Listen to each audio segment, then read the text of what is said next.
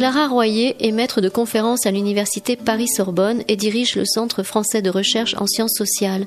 Elle est aussi romancière, scénariste et traductrice et s'est fait connaître pour son roman Silag en 2011 et pour le scénario du Fils de Saul qu'elle a coécrit en 2015. Vendredi 14 avril 2017, Clara Royer était à la librairie Ombre Blanche pour sa biographie consacrée à Imre Kertész, l'histoire de mes morts, paru chez Actes Sud, lors d'un débat organisé en collaboration avec l'association franco-hongroise Midi-Pyrénées et animé par Yvette Goldberger.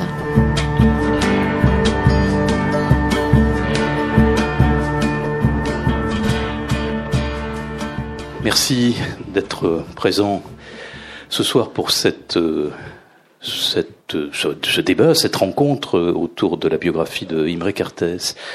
Je vous remercie, Clara Royer, de vous être rendu disponible.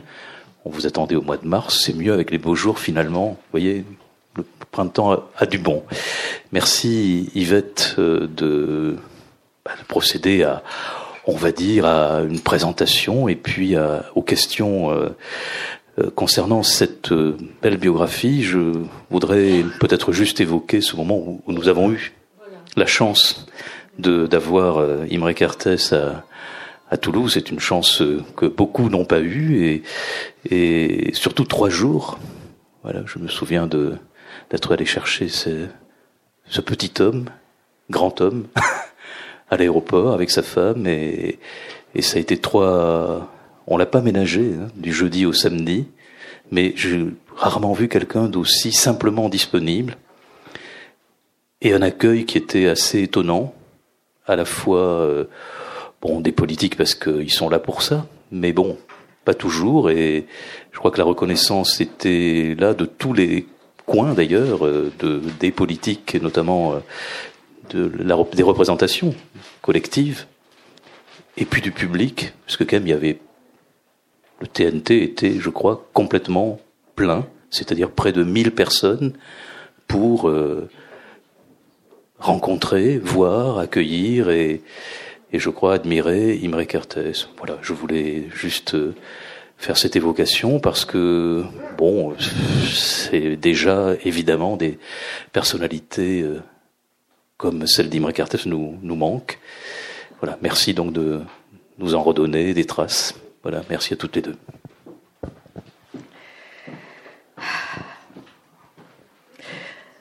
Oui, et puis je peux ajouter que ce passage à Toulouse a été quand même pour Imre et sa femme, pour Imre Carté, c'est ta femme, un moment important puisque il en parle dans Sauvegarde et dans l'ultime auberge. Hein, de ce passage où il y a eu une standing ovation après la lecture magnifique de Jean-Quentin Chaclin du Kaddish qui, pour l'enfant qui ne naîtra pas, et ça les a beaucoup touchés. Hein. Oui, puis je, peux rajouter que Imre Kertész, on en a beaucoup parlé euh, ici à Toulouse. Il y a eu plusieurs conférences sur lui. Enfin, c'est quelqu'un que ah, qui nous a marqué, sur lequel on a aimé travailler et, on était très heureux de pouvoir euh, profiter de cette biographie dont on va parler, ce travail énorme et extraordinaire que, que vous avez fait, Clara, et qui nous permet aussi, puisque il est mort depuis un an et quinze jours, hein, de, de lui rendre hommage à cette occasion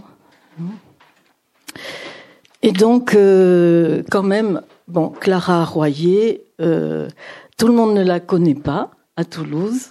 Quelques-uns d'entre nous, oui, parce qu'elle était venue euh, il y a déjà quelques années faire une conférence à l'association franco-hongroise pour les 100 ans de la revue New hein, qui nous avait marqué aussi.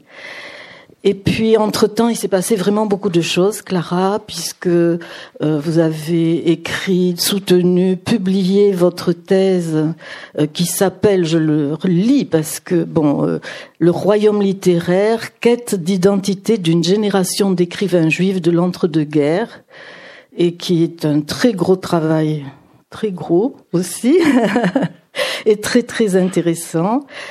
vous avez écrit la postface à l'homme Kertész de Nathalie Georges Lambrich et euh, Daniela Fernandez, dont, a, qui a été présentée avec Christiane Théris, qui est ici présente. Donc, euh, euh, on a présenté aussi, il a été présenté à, à Toulouse.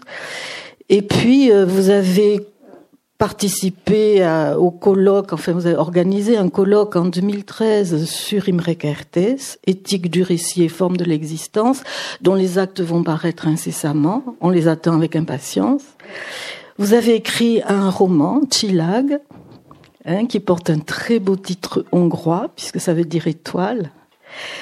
Et puis vous êtes co-scénariste du Fils de Saul, qui a eu donc ce film de Laszlo Nemes, qui a eu euh, de multiples prix, dont l'Oscar, il faut quand même le dire. Hein. voilà, donc on est effectivement très heureux de, vous accueillir.